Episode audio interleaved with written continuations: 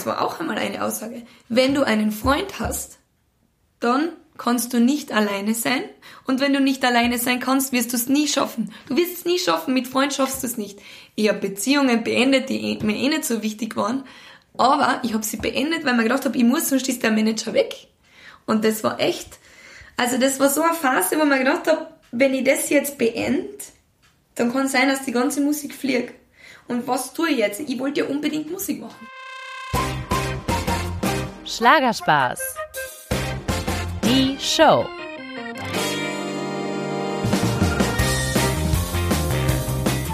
Hallo und willkommen bei Schlagergeflüster. Schön, dass ihr eingeschaltet habt.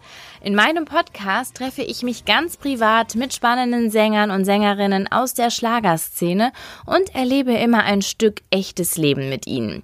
Heute habe ich einen Shootingstar aus Österreich für euch getroffen. Melissa Naschenweng. Die 29-jährige Blondine aus Kärnten ist eine echte Powerfrau. Und sie hat es geschafft, mit ihrem aktuellen Album Wirbelwind sogar Konkurrenten wie DJ Ötzi oder Andreas Gabalier hinter sich zu lassen und die Platz 1 der österreichischen Albumcharts zu erobern. Nicht schlecht. Ihr Hit Ich stehe auf Bergbauernburm, ich hoffe, ich sage das richtig, hatte nach drei Wochen schon über eine Million Klicks auf YouTube. Und dass Melissa von Bergbauernburm singt, das passt 100% zu ihr. Denn sie selbst ist ein waschechtes Bergbauernmädel, das die Bühne nicht nur in pinken Lederhosen, sondern auch mit einer pinken Harmonika rockt. Schon mit sechs Jahren lernte sie vom Papa die Harmonika zu spielen und machte mit ihm und seiner Band die ersten musikalischen Schritte. Ja, heute steht sie ganz alleine auf der Bühne mit ihren ganz eigenen Songs und in denen feiert sie vor allen Dingen eins, ihre geliebte Heimat. Und weil die Wurzeln ihr so, so wichtig sind, habe ich sie nämlich genau dort getroffen, im österreichischen Kärnten. Dabei durfte ich mich nicht nur von dem Bergidyll verzaubern lassen, sondern auch verstehen, warum ein Ort einen Menschen und seine Musik so unfassbar prägen kann. Was ich spannend fand, fast hätte Melissas Heimatliebe sie tatsächlich davon abgehalten, Künstlerin zu sein. Und überhaupt war Berufsmusikerin werden gar nie ihr Plan. Denn für die Bühne war Melissa anfangs nicht so richtig geboren. Wieso am Ende aber dann doch alles anders kam und warum die Musik eigentlich doch immer ihre stille Bestimmung war und wieso es sogar einen Punkt in ihrem Leben gab, wo sie dachte, ich halte das hier nicht mehr aus. Ja, All das erfahrt ihr gleich. Also, jetzt nehme ich euch erstmal mit in mein Hotel nach Kärnten, wo ich bereits stolz die Wanderschuhe angezogen habe und ja, etwas enttäuscht aus dem Fenster blicke, denn es schüttet wie aus Eimern. Und ja, wandern ist wohl nicht, aber trotzdem, ich freue mich wahnsinnig auf Melissa und ihren Papa, die gerade auf dem Weg zu mir sind.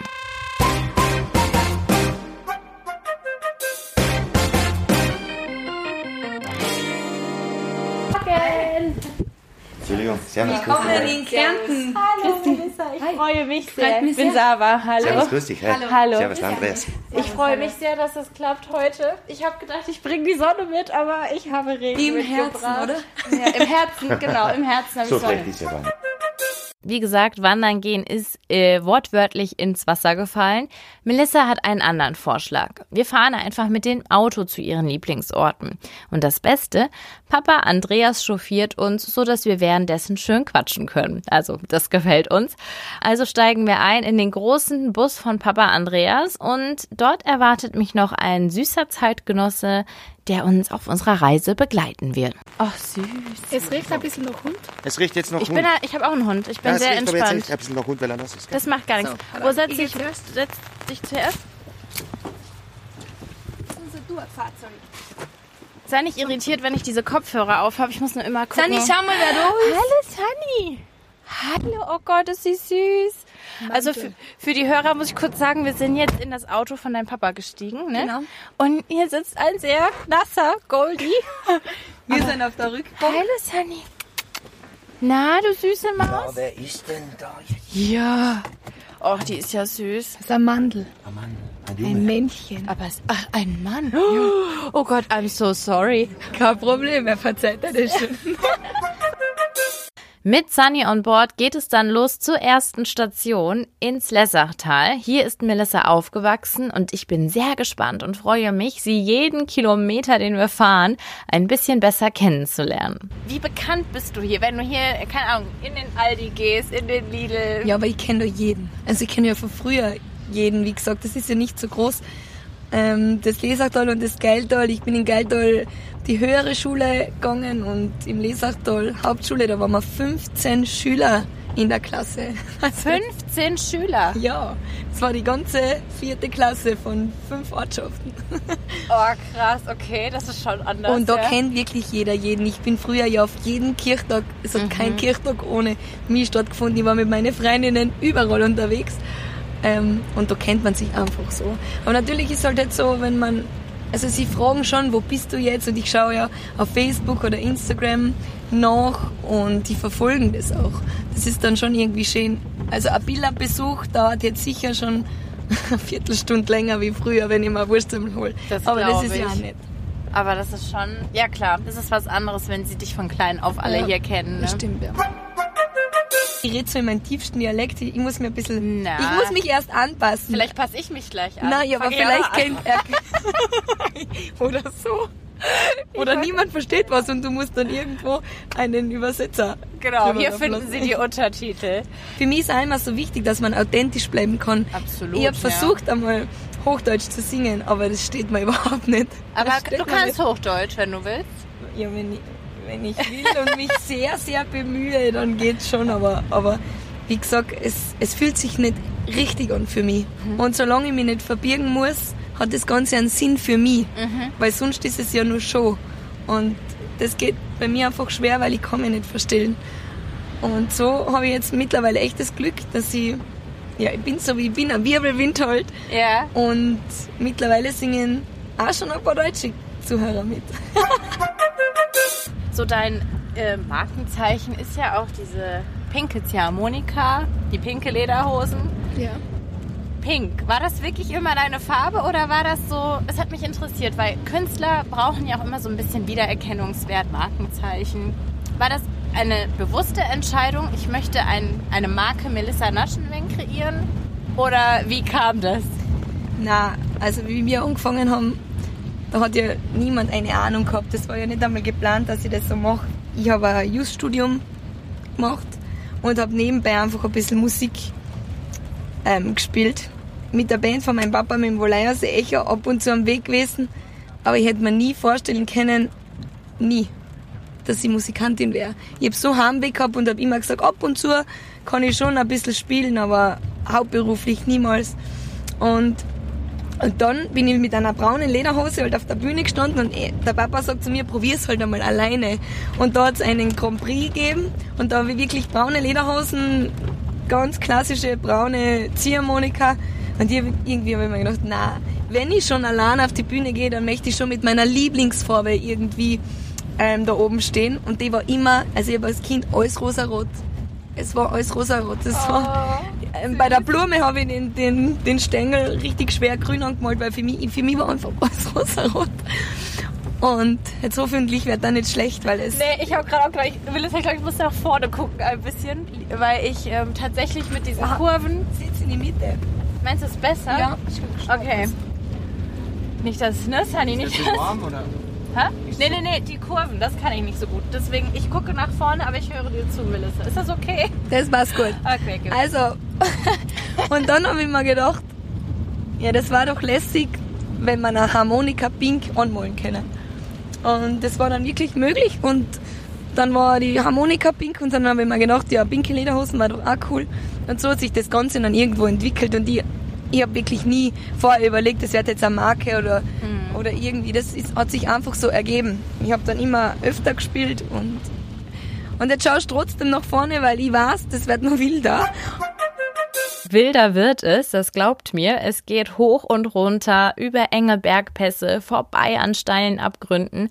Und immer wieder liegen so umgewehte Bäume an den Straßenrändern. Also das sieht wirklich abenteuerlich aus. Und Melissa erzählt mir eben auch, dass die Berge eben nicht nur idyllisch sind, sondern manchmal auch ziemlich gefährlich sein können. Und wir fahren jetzt für die Zuhörer? Ja. in das naturbelassenste Tal Europas. Wir haben letztes Jahr im Herbst eine Katastrophe erlebt. Und zwar war das der Sturm, Papa, der Sturm des Jahrhunderts, oder? Ja, Also bei uns hat sogar die Straßen... war das. Ja, es war wirklich eine Katastrophe. Es war das ganze Tal mehrere Wochen gesperrt, es hat die Straßen weggefetzt. Also wir haben keine Straßen mehr gehabt. Wirklich? Und das war richtig brutal. Meine Mama hat zum Beispiel im Kötschach, wo wir jetzt gestartet sind, gearbeitet. Ich habe noch einen kleinen Bruder mit 13 Jahren, der war oben zu Hause und die Stra es war gesperrt und die Mama ist nicht mehr nach Hause gekommen und der Bruder war ganze Wochen ohne Mama. Nein. Also schon mit Papa, aber ohne Mama. Zu Hause, es hat keine Schule mehr gegeben, also die Schule war gesperrt. Dann sind die, die Straßen so umfahren worden, dass die Schüler dann mit, ähm, mit der Bergrettung in die Schule gebracht worden sind. Also es ist richtig extrem. Und das Ganze ist erst eben im Herbst passiert. Deshalb wirst, werden wir jetzt einige Stellen Oh ja. Mhm. sehen. Ähm, es war wirklich, es ist die Nacht passiert. Ähm, man möchte sich nicht ausmalen, was da passiert wäre, wenn das am Tag geschehen wäre. Wie viele Autos und Leute da erschlagen worden wären vielleicht. Also ne? ich bin nach Hause gekommen. Ich war nämlich da im Studio gerade in dieser Zeit und ich habe das Tal nicht wiedererkannt. Also ich habe richtig Gänsehaut bekommen. Aber jetzt nicht im positiven Sinn, sondern im negativen, weil man wirklich von Ortschaft zu Ortschaft plötzlich gesehen hat, wo vorher Bäume gestanden sind. Also es ist total, totale Veränderung passiert. Und Krass, ja, man hat eben schon die ganzen äh, Baumstämme so rumliegen sehen. Ne? Und ich meine, Vor allem eine Woche kein Strom. kein Strom. kein Strom. Wie lange ging Eine das Woche. so? Sieben Eine Woche. Papa hat im Auto das Handy geladen. Ach du Schande. Aber kriegt man da. Ich weiß es ja nicht. Äh, war das das erste Mal, dass ihr sowas erlebt habt oder kennt man das hier in dem Tal, solche Also mit- Ausnahmesituationen? Mit Schnee haben wir es 2008, das, das letzte Mal gehabt, da war, ich glaube 2008, ja. Da waren über zwei Meter Schnee Oh, und da war auch kein Strom natürlich und dann, dann hat man ja schon, es sind ja viele Bauernhöfe, die Nachbarn helfen zusammen, man hat ja Vorrat an Essen und so. Ähm, aber so jetzt die Katastrophe mit Straßen wegfetzen, das hat's wirklich. Also ich, ich weiß es nicht, in meiner Zeit sowieso nicht die letzten 30 Jahre. Aber ähm, das war. Nein, ja mir ist kann sich der Papa auch nicht erinnern. Es war echt noch nie so extrem. Also, wie sich die Natur da gerecht hat, das hat man auch nicht erwartet, dass es plötzlich passiert. Ha? Ich sage, es ist im Lesaktuell eigentlich üblich, dass die, dass die Leute, wenn es drei Wochen abgeschnitten ist, haben die Leute kein Problem damit. Also mit Die sind schon ein bisschen präpariert auf Ja, solche sind- Situationen. von früher her sind die so abgerichtet, es hat da jeder seine Tiefkühltruhen drin. Ja. Es ist vom Essen her kein Problem und die versorgen sich selber. Also drei Wochen ist keine Seltenheit, dass im Winter mal wirklich alles so ist. Nicht schlecht, krass. Das Gefühl, dass da richtig schlecht werden wird. Nein, nein, nein, alles ist gut. Keine Sorge. Ich kann mich auch zusammenreißen. Ich werde jetzt hier nicht irgendwelche Katastrophen in diesem Auto hinterlassen. Falls man Angst hat. Ihr hört, die Menschen hier sind hart im Nehmen. Ihre Heimat prägt sie natürlich. Und auch Melissa scheint mir eine sehr zähe und widerstandsfähige Frau zu sein. Immerhin, rund 180 Auftritte spielt sie im Jahr. Also das muss man erstmal schaffen. Ähm, Das braucht definitiv Energie und Ausdauer. Und umso wichtiger ist es natürlich für Melissa, eine Basis zu haben, zu der sie immer wieder zurückkehren und auftanken kann. Wir fahren jetzt ja in das Haus zum Bauernhof, wo ich aufgewachsen bin. Und zwar auf der Nostra. Es ist ein ganz abgelegener Ort mit 66 Einwohnern. Ach, krass. wenn überhaupt. Und da bin ich, da habe ich meine schönsten Jahre verbracht. Meine Kindheit. Und da kann ich mich, also ich bin aufgewachsen eigentlich wie, wie im Bilderbuch. Es war, Wie die Heidi. Ja, irgendwie echt ein bisschen wie die Heidi. Weil Der Papa muss lachen. da hat man halt früher noch mit im Wald gespielt, da hat es keinen Computer gegeben, nix. Also mit den Nachbarskinder und das war wirklich das, das Allerschönste für mich und ich glaube, dass mir das auch geprägt hat und das kann ich jetzt in meine Lieder ausdrucken.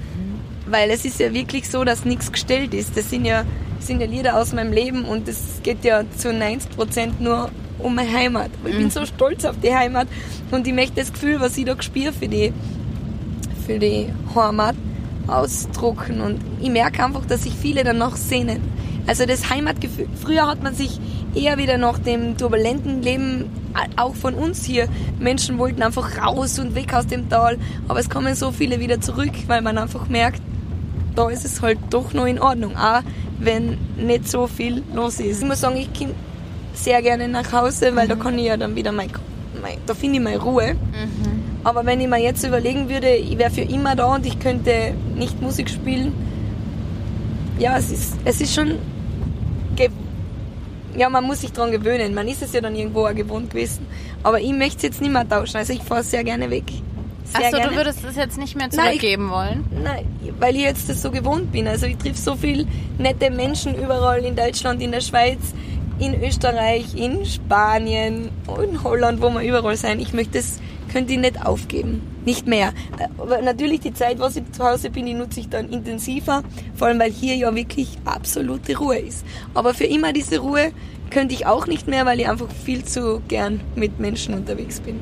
Ja, weil, weil du weißt jetzt halt, was draußen alles passiert und dann, glaube ich, hat man, es gibt auch dieses Syndrom, the fear of missing out. Ja. Kennst du das? Ja. Und ich glaube, da, darunter leide ich dann auch, wenn man halt mitkriegt, ne, was es noch alles gibt. Ich kann zwei, drei Tage zum Beispiel auch wirklich in Ruhe sein. Auch hier könnte ich gar kein Problem. Aber irgendwann wird mir schon im Kopf rumgehen, oh, da könntest du noch das machen, da könntest du das Ja. erleben und den treffen. Und ja, da wird man unruhig, ne? Stimmt, ja. Wie sieht dein Leben jetzt gerade aus? Wie viele Tage bist du hier? Also, wo lebt jetzt Melissa? Im Auto. Im Auto? Also Ja, sitzt sie gerade in ihrem, ihrem Wohn- und Schlafzimmer? Na, ich bin im Schnitt vielleicht einen Tag die Woche zu Hause. Einen Tag. Und also eine Nacht, sagen wir so, da komme ich an. Mama ist schon voll beim Werkeln, Koffer aus, Koffer ein. Also sie macht das tschüss. für dich? Sie macht das für mich und das ist auch ein Luxus für mich, weil wenn nicht alle zusammenhelfen würden, wäre das auch nicht möglich. Denn es ist wirklich ein richtig turbulentes Leben. Mein Bruder ist mir auch eine große Stütze. Mit 13. Ja, wirklich. wenn ich dann Er bügelt zu Hause. na, bügeln nicht, aber er, er kümmert sich einfach.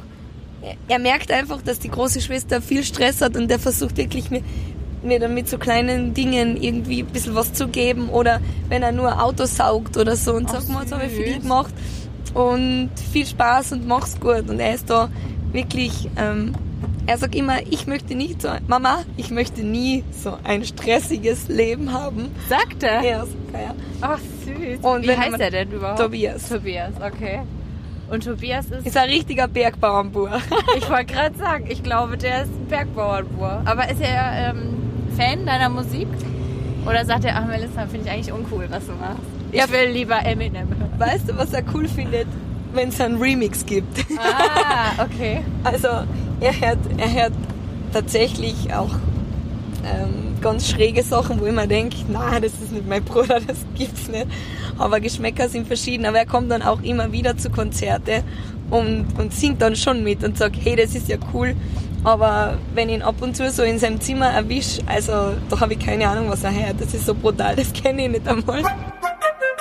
Melissas Bruder ist übrigens ihr Halbbruder, denn ihre Eltern sind schon sehr lange getrennt. Und das Schöne daran ist, das merkt sie kaum. Denn ihre Eltern waren für sie trotzdem immer eine ganz feste Familie. Und dafür ist sie ihnen auch sehr, sehr dankbar. Also Mama und Papa haben sich getrennt, da war ich drei Jahre alt.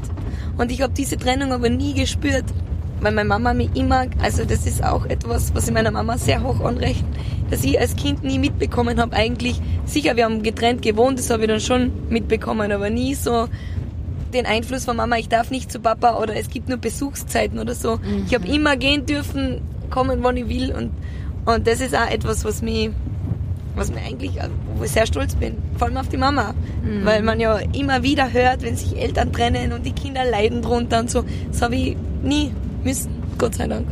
Und die sind mittlerweile sowas wie, ja, beste Freunde. Ja, Echt? Ja, es ist echt Das so. gibt's sowas? Mama schaut auf den Hund, wenn Papa dann keine Zeit hat oder Papa hat Gasthaus im Kötschach dann geführt. Mama? Und dann hat die Mama gearbeitet unten oder wenn wir wegfahren, dann hat die Mama geschaut, dass jemand Also das ist eines der schönsten Dinge, was es gibt, dass man auch so eine Freundschaft trotz allem hat. Gell? Und das ist das. Also wir haben wirklich ein Das Verhältnis. ist ein Geschenk, ja. das, wir haben ein Verhältnis, als wie wenn man wirklich, äh, wie wenn man zusammen waren. Und die, Part die Partner verstehen sich untereinander einfach. Ja, genau, ich wollte gerade fragen. Die sind beide wieder vergeben, ja? Also, ein Bruder ist Comeback gibt's nicht. Nein, aber mein Na. Bruder ist mein Halbbruder. Und nein, ich möchte das auch gar nicht. Ich habe immer gesagt, ich bin froh, dass das so ist. Wirklich? Wenn es mir beim Papa nicht passt, fällt zur Mama und umgekehrt.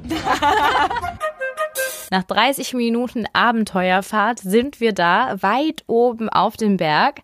Nur wenige und sehr süße Bauernhäuschen stehen hier und es herrscht absolute Stille. In dem Haus, wo Melissa groß geworden ist, lebt heute übrigens ihr Vater mit Sunny, ein Männerhaushalt sozusagen, wie er so schön sagt. Ähm, ja, und wer neugierig ist, wie das Ganze draußen so aussieht, auf Facebook und YouTube lade ich euch ein Video von mir und Melissa hoch, das wir auf der Nostra für euch gedreht haben.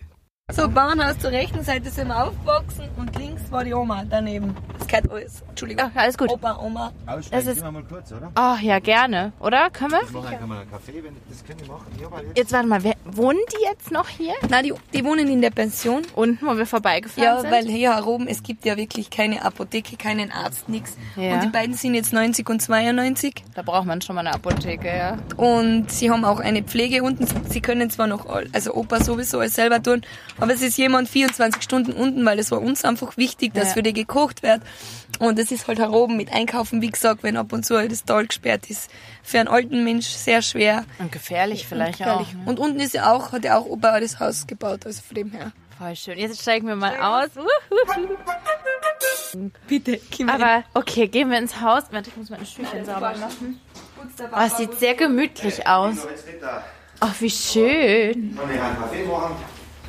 Mal, Bier. Also bitte nicht überrascht sein, wie gesagt, es ist ein Rennhaus. Ach, Quatsch. Weil wohnen du ich bei der Mama. Ach, du wohnst bei deiner Mama. Okay. Und dann Die hier. wohnt Viertelstunde von da. Darf ich einen Kaffee haben, bitte? Ach, süß. Ja, gerne. Ich würde einen nehmen. Dankeschön. Oh, doch voll urig, voll schön. Im Haus machen wir es uns dann in der Küchenecke mit einem Kaffee gemütlich. Persönlich gekocht vom Hausherrn Papa Andreas. Sehr, sehr lecker. Ja, und dabei erzählen mir Melissa und ihr Papa von ihren musikalischen Anfängen.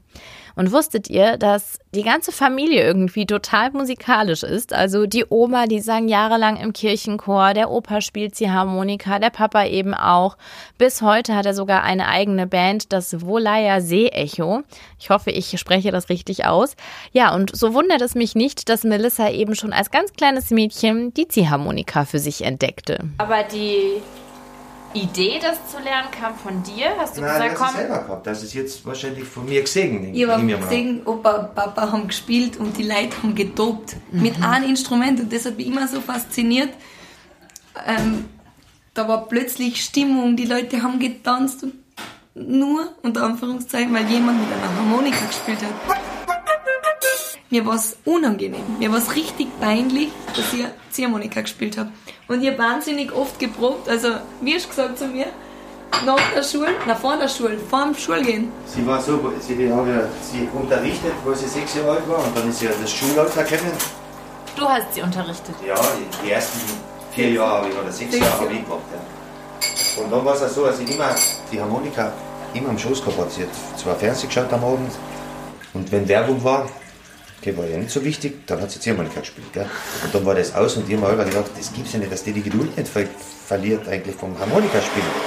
Und das gleiche war dann in der Früh, die ist aufgestanden, die ist extra früh aufgestanden, hat vor dem Frühstück einmal Harmonika gespielt. Und da müssen sagen, jetzt tun wir die Harmonika weg und du trink einmal den Kakao oder was. Gell? Es war immer das Instrument das Wichtigste. Aber finde ich ja interessant. Du wolltest das lernen, weil du Aber ich das, wollte nicht vor anderen spielen. ja und das finde ich total interessant, weil du hast doch eigentlich das gemacht, weil du merktest, dass das Stimmung erzeugt vor anderen. Ja, aber ich hab dann gemerkt, ich hab da mit Papa schon gespielt. Das war mir ja wurscht. Aber alleine, das alleine ist, das war für mich total schwer.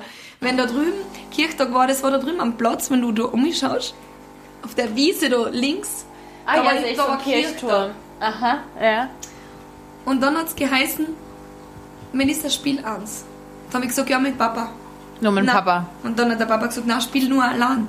Da bin ich abgehauen. Ich habe angefangen zu weinen und bin davon gelaufen und habe gesagt, nein. Und wie ich. lang war das so? Also wann hast du endlich auch Lust gehabt, dich vorne hinzustellen, wo das kein Panik mehr gemacht hat? Mit 20. Echt? Tatsächlich hatte Melissa ja nie geplant, eine Berufsmusikerin zu werden. Sie hatte stattdessen ein Jurastudium begonnen. Doch da merkte sie bald, Mensch, die Musik, die liebe ich aber wirklich. Und ich bin halt doch irgendwie bei dem Instrument hängen geblieben. Und wie ich dann studiert habe, man merkt ja immer erst, wenn man dann das so loslässt, weil es die Idee, dass ich Musikantin wäre, wie gesagt, also das hast du jetzt sicher schon gemerkt, das war überhaupt nicht geplant. Gar nicht. Aber es schlummerte doch in dir irgendwie. Ja, ich habe einfach, wie gesagt, als Kind immer schon wahnsinnig die Leidenschaft für mich selber habe ich ja gehabt. Ich habe ja einfach nur das Problem gehabt, vor anderen mich hinzustellen und zu sagen, hey, ich finde das cool und ich glaube, das gefällt euch auch. Das, das war einfach nicht möglich. Aber da muss man vielleicht auch Da bin ich noch nicht- werden, ja. Reifer. reifer werden, ja, dass man einfach zu dem stehen kann. Und ich meine, gebrannt hast du schon, aber um andere anzustecken, muss man ja schon vorne hintreten und das Da gibt's Fotos. Da sitze ich so so richtig, wo wie man mit dem denkt, Kopf nach unten gesenkt. Ja, na Melissa, was ist denn da? Und Melissa war nicht nur schüchtern, sie wollte auch partout nicht ihre Heimat verlassen. Und ich meine, für einen Künstler, der natürlich überall auftreten soll, ist das eher schwierig. Also fasste sich ihr Papa ein Herz und tat etwas, was ihm auch nicht leicht fiel. Er schubste sein Kind aus dem Nest, damit sie mal die Welt und auch ein Stück weit sich selbst kennenlernt. Wie er das genau machte? Ja, er schickte Melissa nach Shanghai, wo sie für Audi auftreten sollte. Was soll ich sagen? Es war eine Reise mit Nebenwirkungen. Ich war nie im Ausland vor, bevor ich mit 19 das erste Mal dann und dann gleich nach Shanghai und die Mama hat zu mir gesagt, na, das sagen wir ab, weil ich habe ja nichts mehr geschlafen. Und er hat gesagt, ja, irgendwann im Leben muss man sich überwinden. Und ich gesagt, ich brauche mich nicht überwinden, ich will daheim sein für immer und ewig. Ich möchte einen Job haben von Montag bis Freitag. Ich versprich da, ich studiere so schnell ich kann fertig. Ich bin auch Montag Graz, Mittwoch nach Hause. Das waren 300 Kilometer. Ich, ich habe es ja nicht ausgehalten. Ich bin ja nie zweimal ausgegangen in Graz. Ach so, als du studiert hast. Ja, ich wollte immer heim. Und Gott, ist Ja. ja irgendwie süß, ne? Und er dann, na, das muss man einmal, muss man einmal. Und die Mama so, na, das muss sie nicht. Die Mama hat abgesagt, er hat zugesagt. Und dann habe ich müssen nach München fahren. Nein, das war ein Chaos. Wie, wieso nach München? Ja, dann bin ich weggeflogen. Also von, zum Airport sozusagen. Aber du musst dir vorstellen, am Tag davor hat sie noch abgesagt, gell? Und dann hat sie Das war gesagt, ein Auftrag von ja, Audi, ne? das Oder? war Audi-Präsentationen, ja. Und da hat sie noch abgesagt und ich habe gesagt, Melissa, du musst, du musst jetzt fliegen, weil du kannst nicht einmal absagen, einmal zusagen, einmal absagen. Und das war immer so witzig. In der Früh, wenn es hell war, ist, hat sie gesagt, ah, ich werde schon fliegen. Mach ich schon. Am Abend, als es finster war, hat sie gesagt, na, Papa, niemals, niemals fliege ich nach Shanghai. Keine Chance. Und dann habe ich sie natürlich immer positiv äh, probiert, sie überreden, als ich gesagt habe, das ist jetzt einmal ein Job. Das muss, das muss ich jetzt einmal tun. Mir hat es selber wehgetan im Herzen, dass ich gesagt habe, ich muss sie, ich dränge sie jetzt aus und sie muss jetzt, ich zwinge sie fast, gell. Aber ich habe das auch so gesehen, damit sie einmal was anderes kennenlernt. Und ich habe es selber zwar auch nie gemacht oder hätte es vielleicht auch nicht getan, aber wir haben es wir haben, ja echt witzig. wir haben ja zuerst, wir haben ja das zuerst zugesagt. Und da kann man nicht, wenn man es zusagt, kann man meiner Meinung nach nicht immer absagen, nicht? Weil ich habe auch gewisse Sachen zugesagt, die habe ich dann müssen auch durchstehen, irgendwie, ob es mir gefallen hat oder nicht. Und das war wirklich witzig, wie die weggeflogen ist. Das hat mir brutal im Herzen wehgetan. Hast du geweint? Heimlich. Heimlich, ja. Ich bin, ich habe mich so verlassen gefühlt vor ihm, das erste Mal in meinem Leben. Eigentlich gar nicht bei der Trennung, sondern da habe ich mich verlassen gefühlt. Im Flugzeug jetzt. Ja, da bin ich eingestiegen und habe mir gedacht, dass er das von mir verlangt, dass ich jetzt da hinfahre, eh nicht Musik spielen will. Also ich wollte das ja dann zu dem Zeitpunkt ja schon gar nicht mehr, weil ich einfach gemerkt habe, wenn ich weg muss, dann bin ich von meiner Heimat weg und das halte ich nicht aus. Und dann bin ich ins Flugzeug eingestiegen und habe noch eine SMS geschrieben, und das war echt gemein, da habe ich geschrieben, das verzeih ich dir nie.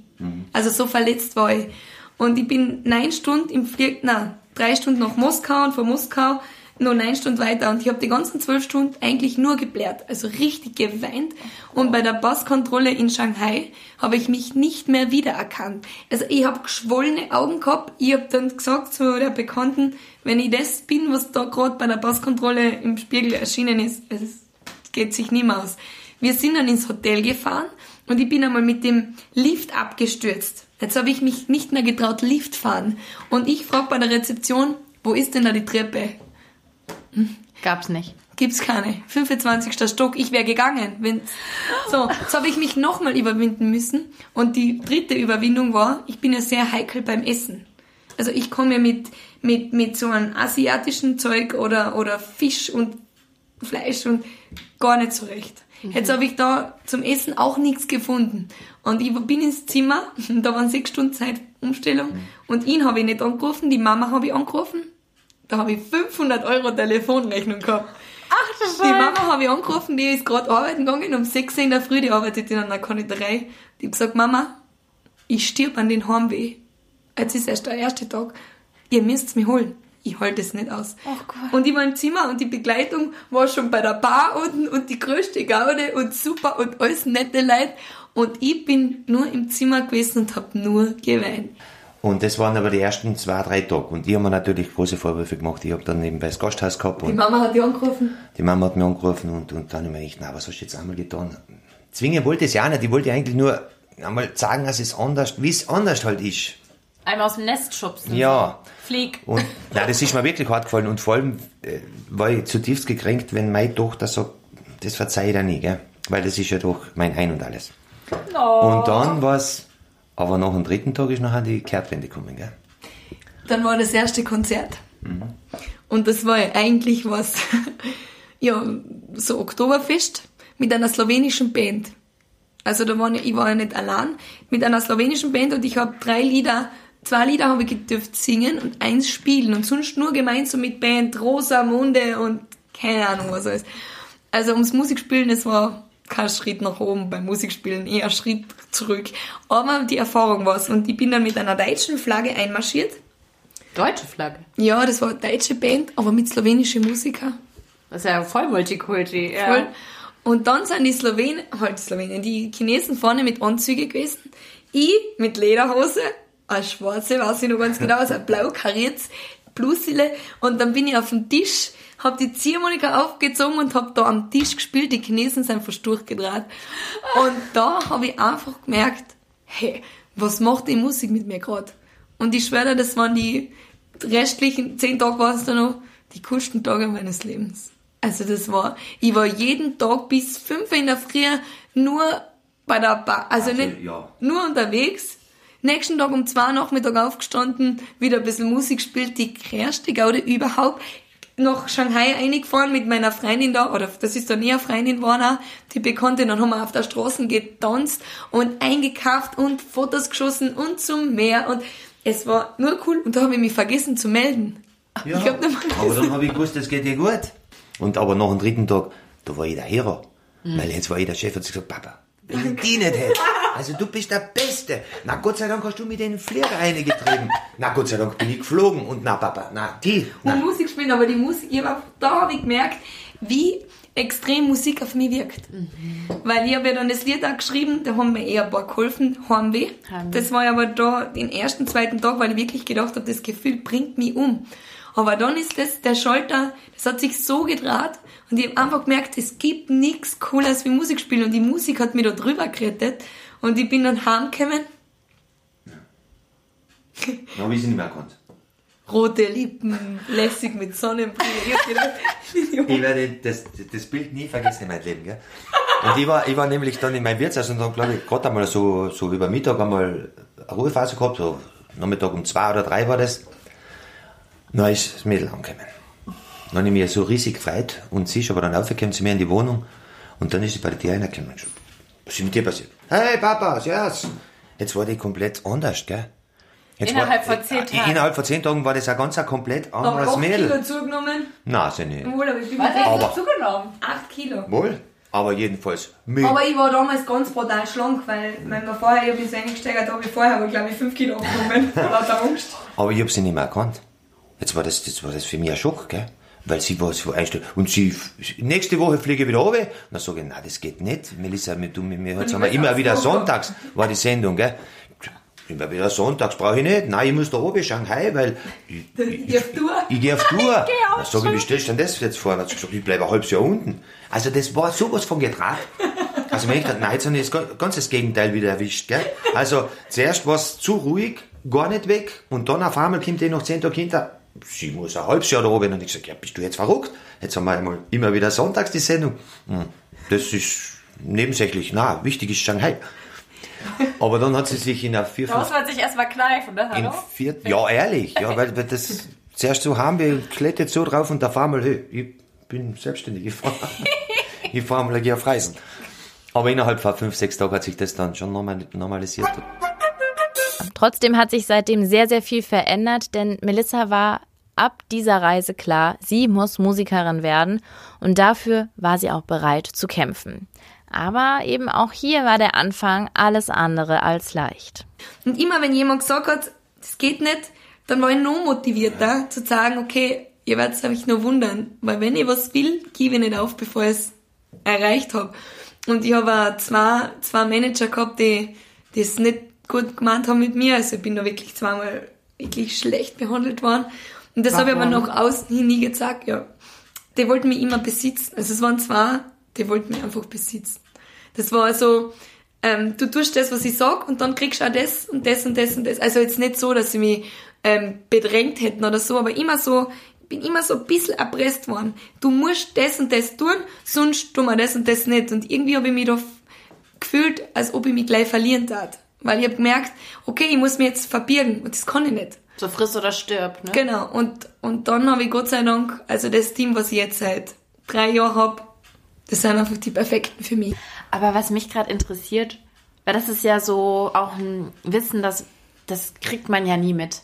Was, was, was will dann so ein Management von dir? Wollen die dann, dass du, wo du sagtest, die erpressen einen, ne? Ist das dann so, zieht das an, also irgendwelche Klamotten, die man reingesteckt wird, oder ist es dann eher, dass man in der Musik in eine Richtung gedrängt wird? Also einfach nur, damit man sich das mal vorstellen kann, was da abgeht. Ja, es ist echt. Ähm, äh, irgendwie war ja immer wichtig, dass man jemanden hat. Das habe ich ja sehr geschätzt, weil ich habe ja gewusst, dass viele nicht dran glauben und ich war einfach froh, wenn jemand dann dran geglaubt hat. Und dann hat es halt geheißen, ähm, na mit den Freunden darfst du nicht abgeben, weil das ist nicht mehr, nicht mehr dein Niveau. Und das hat mir einfach wehgetan, weil ich finde, ähm, die Freunde, die ich von früher hab, die, was auch jetzt noch, das sind die, was bleiben. Ich triff immer wieder neue Leute und ich triff wirklich total nette Leute. Aber ganz wichtig sind halt einfach die paar von früher. Und wenn es dann heißt, das ist nicht dein Niveau, dann ist das für mich schon wieder nicht mehr mein Niveau, weil ich vielleicht dann eben einfach gedacht, okay, dann bin ich nicht auf dem Niveau. Oder, oder wenn wir ähm, auf Tour waren und es hat geheißen, ich muss schlafen gehen, alle sind bei der Bar und ich muss schlafen gehen und wenn ich nächsten Tag in der Früh ähm, zehn Minuten zu spät zum Frühstück gekommen bin, ah so bist du gestern noch aufgestanden oder so. Also einfach so richtig kontrolliert. Der hat's irgendwo nur gut gemeint. Also ich will ihn nicht unterstellen, dass er schlecht gemeint hat, aber der war übervorsichtig und das waren vielleicht Vaterkomplexe, ähm, wo meiner aber nie so war, der immer gesagt hat, jetzt geh schon mal, trink unten einmal ein Glas Wein. Und dann bin ich ein einziges Mal, und das werde ich nie vergessen, bei der Bar ähm, geblieben und der hat nächsten Tag die ganzen 600 Kilometer kein Wort mehr mit mir geredet. Und ich bin gestorben und dann habe ich wieder ihn angerufen und habe gesagt, Papa, ich, hör auf zum... Also der hat mich wirklich so weit gebracht, ich wollte schon echt aufhören. Der hat dich getriezt, ja. Ja, das war einfach so, so richtig kontrolliert und wenn du, wenn du dich, oder wenn du einen, das war auch einmal eine Aussage, wenn du einen Freund hast, dann kannst du nicht alleine sein. Und wenn du nicht alleine sein kannst, wirst du es nie schaffen. Du wirst es nie schaffen. Mit Freund schaffst du es nicht. Ich habe Beziehungen beendet, die eh- mir eh nicht so wichtig waren. Äh, Aber ich habe sie beendet, weil mir gedacht habe, ich muss, sonst ist der Manager weg. Und das war echt, also das war so eine Phase, wo man gedacht habe, wenn ich das jetzt beende, dann kann es sein, dass die ganze Musik fliegt. Und was tue ich jetzt? Ich wollte ja unbedingt Musik machen. Man fühlt sich in die Ecke gedrängt, ne? Komplett. Und, und dann habe ich Gott sei Dank ähm, das eine Team gefunden. Wie gesagt, der hat sicherlich nicht schlecht gemeint. Er wollte er wollte mich einfach Wollte ich pushen nach oben.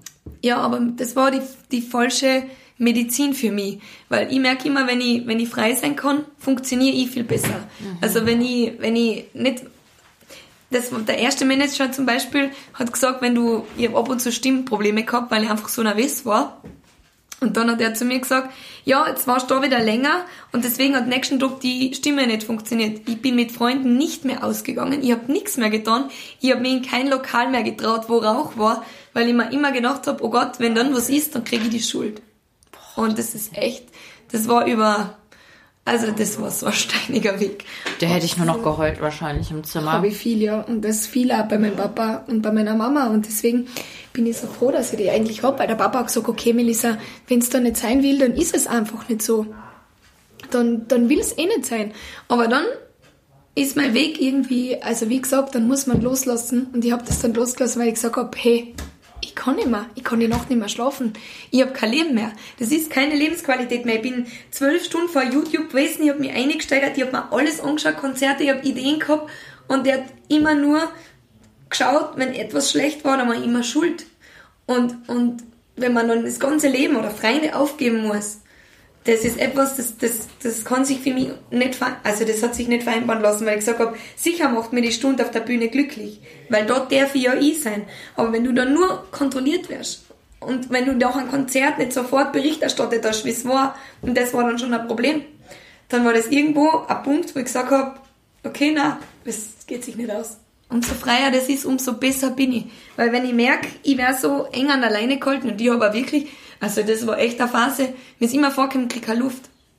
Nur auf der Bühne. Da habe ich auf einmal atmen können und dann von der Bühne runter, jetzt kriege ich so schwer Luft, ich krieg so schwer Luft, ich krieg so schwer Luft und dann fängt man sich natürlich schon ähm, damit zu befassen, und ja, warum habe ich denn keine Luft? Ja, weil ich nicht mehr atmen kann, weil ich so an alleine bin. Und das war echt, ich habe mich echt gefühlt so, auf der Bühne bin ich losgelassen und dann sofort klack, klack und Melissa muss wieder genau das und das und das und das tun. Und, und da habe ich Gott sei Dank, dann war echt, das war echt mutig, weil ich habe echt gedacht, so, jetzt kann es sein, dass es vorbei ist. Aber und dabei hat es erst dann richtig angefangen.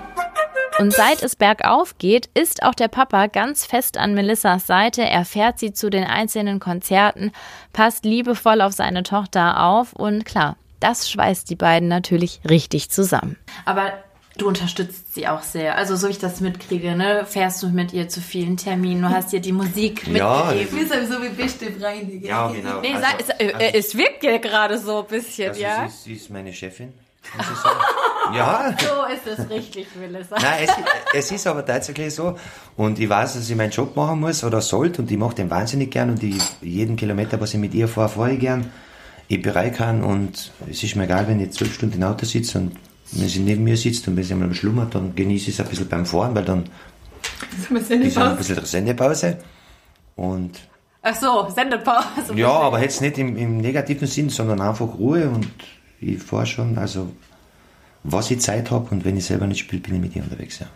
Aufgrund dessen, dass ich sage, äh, ich kann nicht drei Sachen zugleich machen. Ich kann nicht meine Musik machen, Melissa machen, Gasthaus machen und Bauernhof machen. Das funktioniert nicht. Und habe mich dann eigentlich entschieden, dass ich gesagt habe, mir ist es fast lieber, wenn ich mit ihr viel unterwegs bin. Und wenn ich ihr Stütze bin, dann ist das das Ziel, was ich erreichen möchte. Also angestellt bei der Tochter, ja? Angestellt bei der Tochter, gut bezahlt. Also was will, was will ich mehr? Mir geht's gut. Sehr gut. Bist du auch Frauenversteher? So, wenn man jetzt ständig mit der Tochter unterwegs ist, da kommen ja Frauengespräche auf. Ich weiß ja nicht, wie schlägt dein Papa sich da so? Ist er da, hat er sich schon bewiesen als guter Frauen... er guckt gerade etwas. Oh Gott, wir haben schon so viel, so viel erlebt. Das ist echt so, so beste Freunde.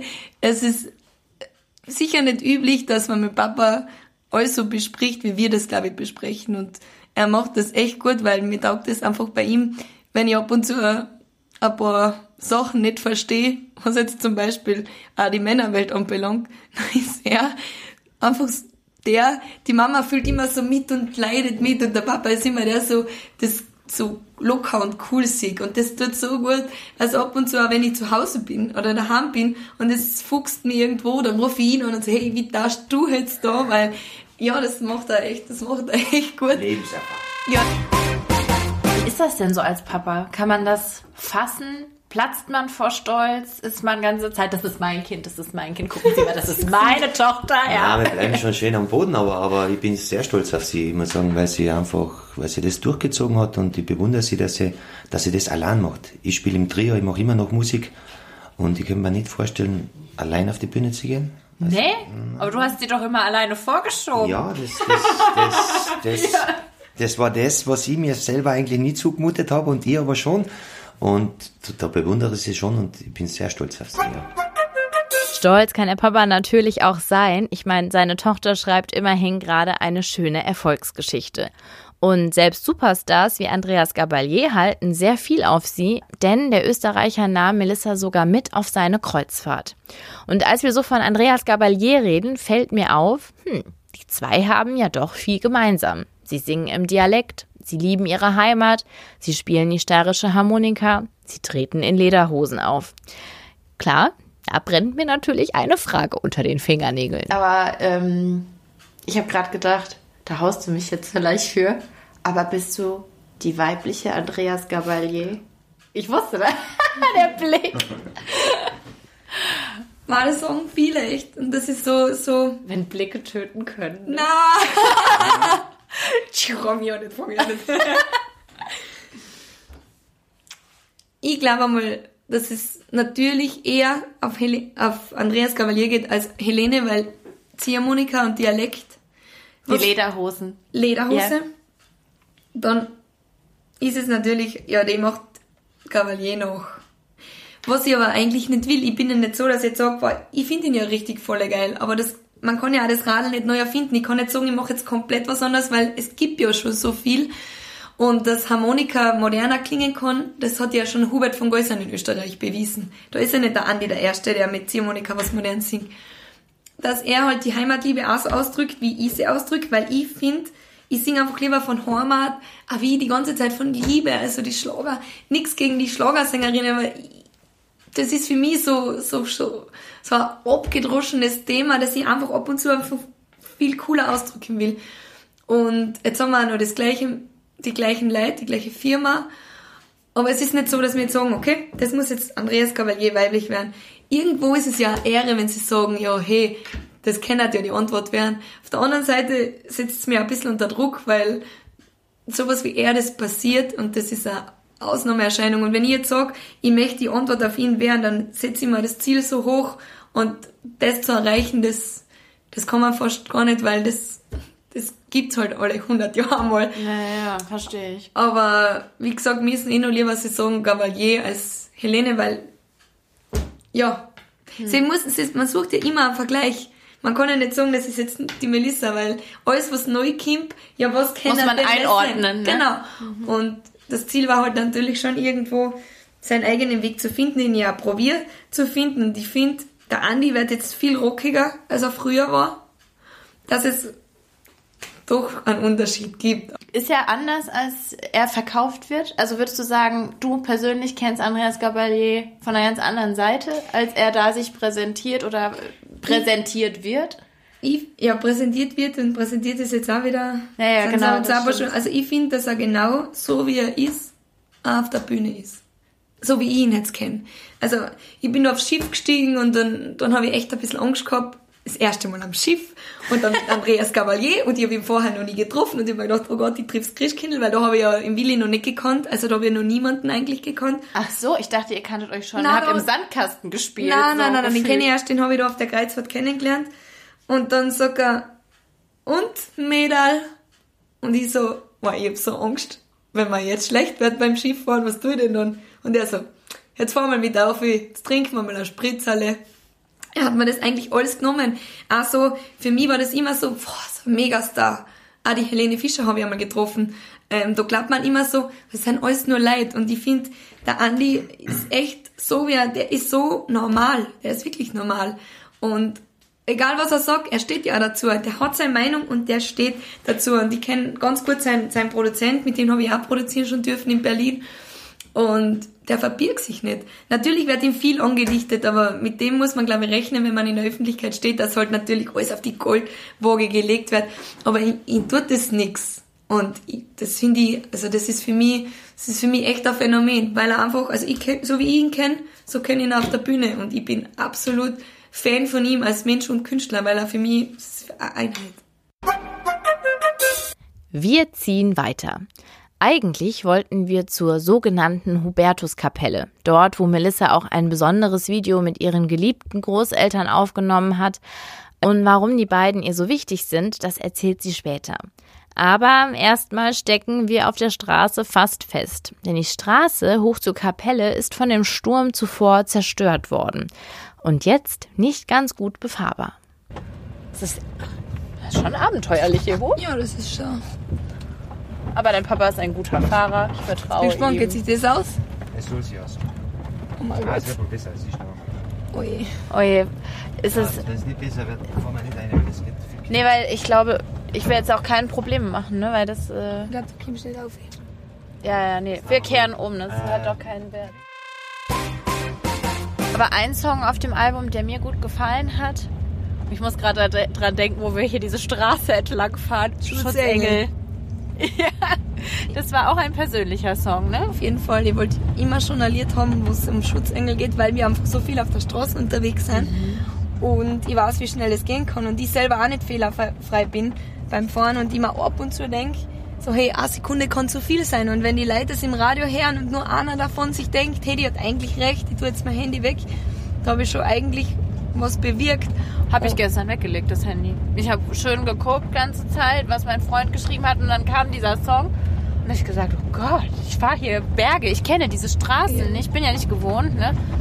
Habe ich weggelegt. Ich habe gedacht, Das nee. freut mich aber. Ja, weil es echt so ist, dass man leider Gottes ähm, da so fahrlässig am Weg ist. Und ich selber mit Engel so viel verbinde. Ich habe immer Schutz, also ich hab immer schon Schutzengel als Geschenk gekriegt. Interessanterweise, ich bin so, ein- so ein Engel-Fan. Wie gesagt, beim Autofahren, Gott sei Dank, wir sind auch noch nirgends dazugekommen. Und da denke ich, also wir sind immer so, wenn wir wegfahren, auch bei der Oma und beim Opa, das ist sowieso mein Pflichtbesuch, ähm, wenn ich wegfahre, dann fahren wir vorbei und dann wird Kreuzel gemacht. Also gibt's ja Weihwasser, immer, wenn wir das Haus verlassen, ja. Echt? Dann machen wir ein Kreuzel, pass auf, komm gut um, mach's gut. Und das seit ich denken kann. Aber Kreuz auf die Stirn oder wo? ja, du, also du tauche ich ein, dann mache ich... Ah, ja, ja, du machst dir selber. Hm. Nein, nicht, ja, selber auch, wenn man geht und keiner da ist, aber sonst halt einfach beim anderen und da macht sich jeder Kreuz und das ist seit ich denken kann eigentlich so. Und pass auf auf die. Und im Auto habe ich auch einen Schutzengel und ein geweichtes Kreuzel und, und so bin ich schon, schon sehr. Aber wenn ich jetzt zum Beispiel wegfahre und das war auch schon einmal, bin ich ins Auto eingestiegen, denke ich mir so, jetzt habe ich die Mama gar nicht gesprengt, dann bin ich nochmal ausgestiegen, Kreuzel gemacht, tschüss, passt für die. Ja, so ein bisschen. Ich bin da ja auch so ein bisschen abergläubisch, ne? Ich denke dann, wenn man das nicht gemacht hat, Ja, dann ja, es bringt's ist- Unglück nachher. Ja. ja. Im Auto reden Melissa und ich auch über die Männer. Immerhin, sie ist Single, sie sieht gut aus, sie hat natürlich auch ein paar Verehrer, aber den richtigen darunter zu finden, das findet sie gar nicht so leicht. Es ist schon schwierig. Also man ist ja wirklich viel unterwegs und man muss natürlich auf viel verzichten. Und ich glaube, da muss dann jemand auch auf dem irgendwo daherkommen, der was das auch verstehen kann, dass man, dass man nicht Wochenende, also wie gesagt, ich habe ganz einen anderen Rhythmus. Es wird wahrscheinlich mit einem mit jemandem, der ganz normal arbeiten geht und am Wochenende frei hat, wird sowas wahrscheinlich niemals funktionieren, weil ich bin einfach nie da. Und die Musik ist einmal, ich bin mit der Musik eigentlich verheiratet, sage ich immer so. Und, und das muss jemand akzeptieren. Und Ja, auf jeden wenn es Fall. kommt, kommt, ich fühle mich jetzt gar nicht so unter Druck, weil ich einfach glaube, ähm, dass es eh so kommt, wie es kommen muss. Ist auch so. Da bin ich auch immer so, wenn man ab und zu was erzwingen will, das habe ich auch schon, oft- also ein paar Beziehungen habe ich ja schon geführt. ja, Der Papa hat schon ein paar Schwiegersöhne gehabt. ja. Unser nächster Halt, die Pension von Papa, die er mittlerweile verpachtet hat. Und vor dem Wirtshaus liegt ein großer geteerter Platz und ein angrenzender Campingplatz. Und genau hier hat Melissa ihre allerersten eigenen Minikonzerte gespielt. Ganz klar ein Ort, der ihr immer viel bedeuten wird.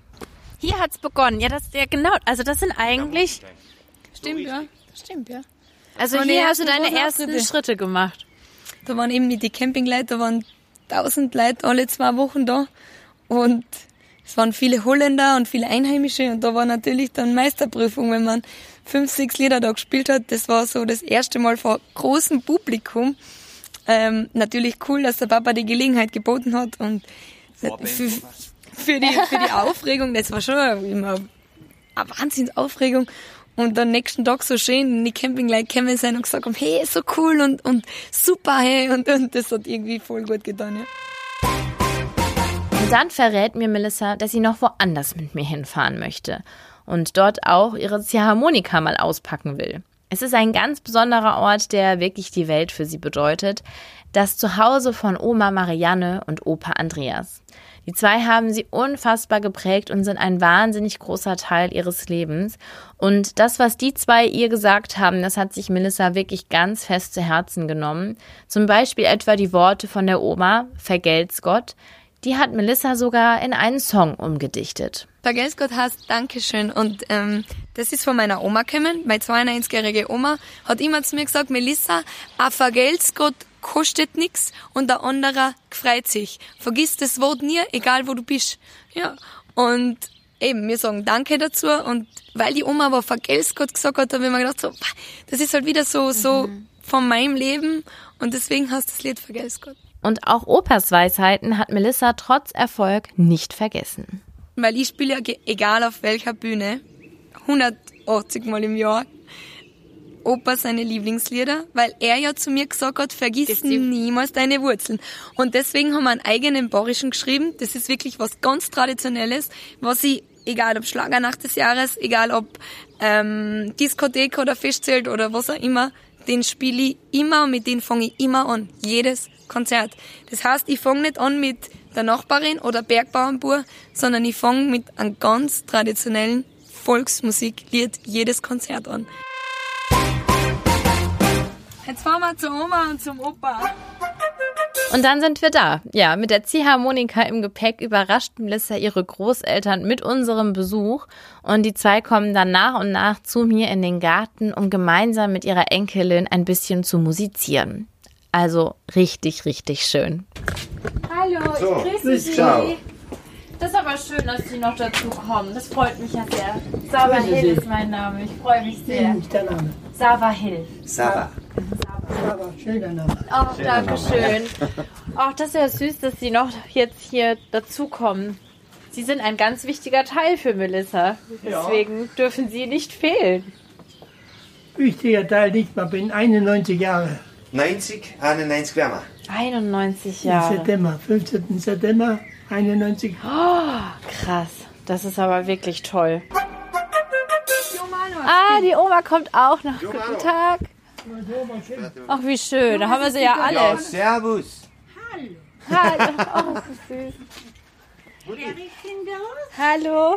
Sava Hill ist mein Name. Ich freue mich sehr, dass ich hier sein darf. Das ist schön. macht mit uns heute eine Reportage. Nee, ich freue mich total. Für mich ist das auch wirklich ein Erlebnis. Und Sie haben eine so nette Enkelin. Na wirklich. Ja. Aber sie hat ja auch eine nette Familie. Jetzt weiß ich, woher das kommt. Sie haben ihr gute Sachen mitgegeben. Wenn ihr bereit seid, sagst du. Haben Sie auch, Sie haben gesungen, ne? Habe ich, äh, hat Melissa erzählt. Im Kirchenchor. Kirchenchor. Wie lang? Was? Wie lange hast du im Kirchenchor gesungen? Als Sopran. 45 Jahre. Oh mein Gott. Ja. Und singen Sie noch? Ja. Ein Lied? Julio. Cool.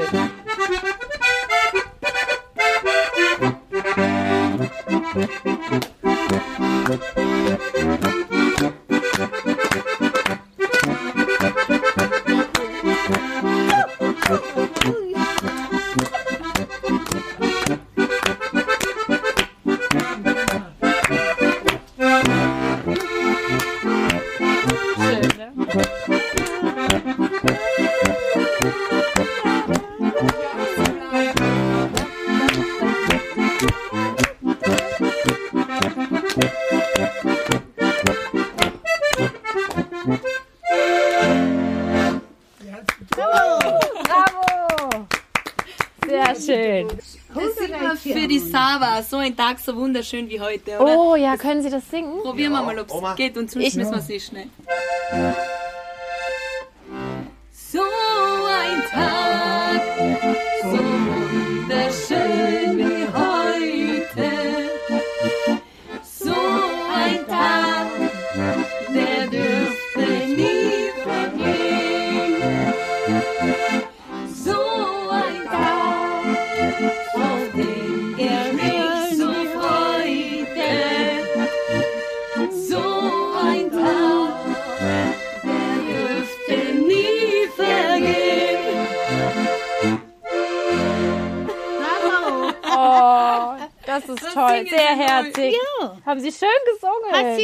Gelohnt. ja, es hat sich gelohnt, definitiv. Ja. Wir Aber trinken jetzt noch einen Kaffee mit der festen Dame da. mit der Dahin. ich bleib so. Du bleibst da? Wollen Sie hier bleiben? So, ne? Ja, bei der frischen Luft. Ich bleib da Bisschen. bei der Oma. Ich bleib da bei, Ja. bei meiner lieben Geht Oma. Aber ist das nicht süß, dass die zwei noch so, so zusammen sind? Das ist ja wirklich ein Ich kann Geschenk. auch gut sprechen. Ja, dass sie beide noch zusammen sind. Das ist ja Das ist ein toll. Geschenk. Ist Oh, toll. danke. Ja. Oh, danke. Ich kann einen Kaffee eintrinken in die Küche, wohl? Bevor ich mich also auf meine weite Heimreise begebe, stärke ich mich mit Melissa in der Küche noch bei einem letzten Kaffee. Ich hoffe, dass da gefallen hat bei uns und ich hoffe natürlich, dass du irgendwo einen Urlaub am Bauernhof machst. Dann rufst du nämlich mich an. Vielleicht bin ich einen Tag daheim. Ja, wer weiß, vielleicht habe ich Glück, ja. Und das ist jetzt natürlich ein grüner Abschluss da, so spontan, nämlich bei Opa und Oma, was wir gar nicht gedacht haben, sondern wegen Wetter eigentlich jetzt da das gewählt haben. Das ist für mich echt besonders, weil die zwei, die kommen ja in Videos vor, die bringe ich jedes Mal auf der Bühne, nicht weil ich eine Show abziehen will, sondern weil die mi- mit untergeformt haben. Also ich bin mit denen aufgewachsen und das ist, sind für mich meine Ersatzeltern. So neben Papa, Mama, weil Elisa, das Bild möchte ich jetzt sagen, auf den Konzert sehen. da zeige ich dann noch Ja, ein Bild. das schaue ich mir gleich an. der Opa hat den ganzen Haus eigentlich fast überwiegend nur Bilder von mir. So. Also hier sind auch viele Bilder, ja, auf jeden Fall. Er ist stolz, ja. Aber eigentlich cool, Melissa, dass wir jetzt hier gelandet sind, Ich finde auch, weil eigentlich ist das ja auch wirklich ein sehr schöner Ursprung von dir. auf jeden Fall. Vor allem, ähm, wenn ich heimkomme, da vorbeifahre, so oft wie ich da bin, bin ich wirklich bei niemandem. Und ich, ich brauche nur da niedersitzen, einen Kaffee überlassen und die erzähle den Opa halt zehn Minuten oder eine Viertelstunde lang, wie die Auftritte waren und ich sehe, wie ihn die Tränen wegrennen, wie er Gänsehaut kriegt, wenn er die Videos sieht und, und wie er mir dann immer draufklopft, na bravo Melissa und ich bin so, das letzte Mal bin ich rausgegangen und habe gesagt, ich habe dich so gern. Oh. Und das ist für mich so, da war sie wieder, ähm, dass die alles richtig gemacht haben. Und die haben eigentlich ja den Grundstein gelegt. Ich versuche das Ganze ja nur ähm, zu transportieren, aber dass ich so bin, da, da sind die einfach alle dran beteiligt und ich bin echt extrem dankbar, dass ich die habe. Ich wünsche dir alles Gute und ich bin so gespannt. Ich weiß, Melissa geht irgendwann auf Tour und ich werde äh, Dabei auch, auch dabei sein. also, Danke. danke dir, Melissa. Gute Heimreise. Ja. Meine Lieben, das war meine Folge mit Melissa Naschenweng. Ich hoffe, ihr hattet Spaß mit uns an Melissas wichtigste Orte zu fahren und zu hören, wie sie so abseits der Bühne lebt und was sie zu dem Menschen macht, der sie heute ist. Ich muss sagen, seit ich jetzt ihre Heimat kenne, verstehe ich, wieso sie so unfassbar verliebt darin ist. Und ich bin sicher, egal wie weit Melissas Karriereleiter noch hochgeht, ihre Wurzeln wird sie ganz sicher nie vergessen. Wenn euch der Podcast gefallen hat, dann abonniert ihn doch super gerne auf Spotify, iTunes, Soundcloud oder YouTube und hinterlasst mir doch ein paar schöne Bewertungen. Und wer Lust hat, mir zu schreiben, der kann das natürlich immer gerne über Facebook tun. Außerdem will ich euch noch einen Facebook-Kanal von meiner lieben Kollegin ans Herz legen, zu dem eben auch mein Podcast gehört.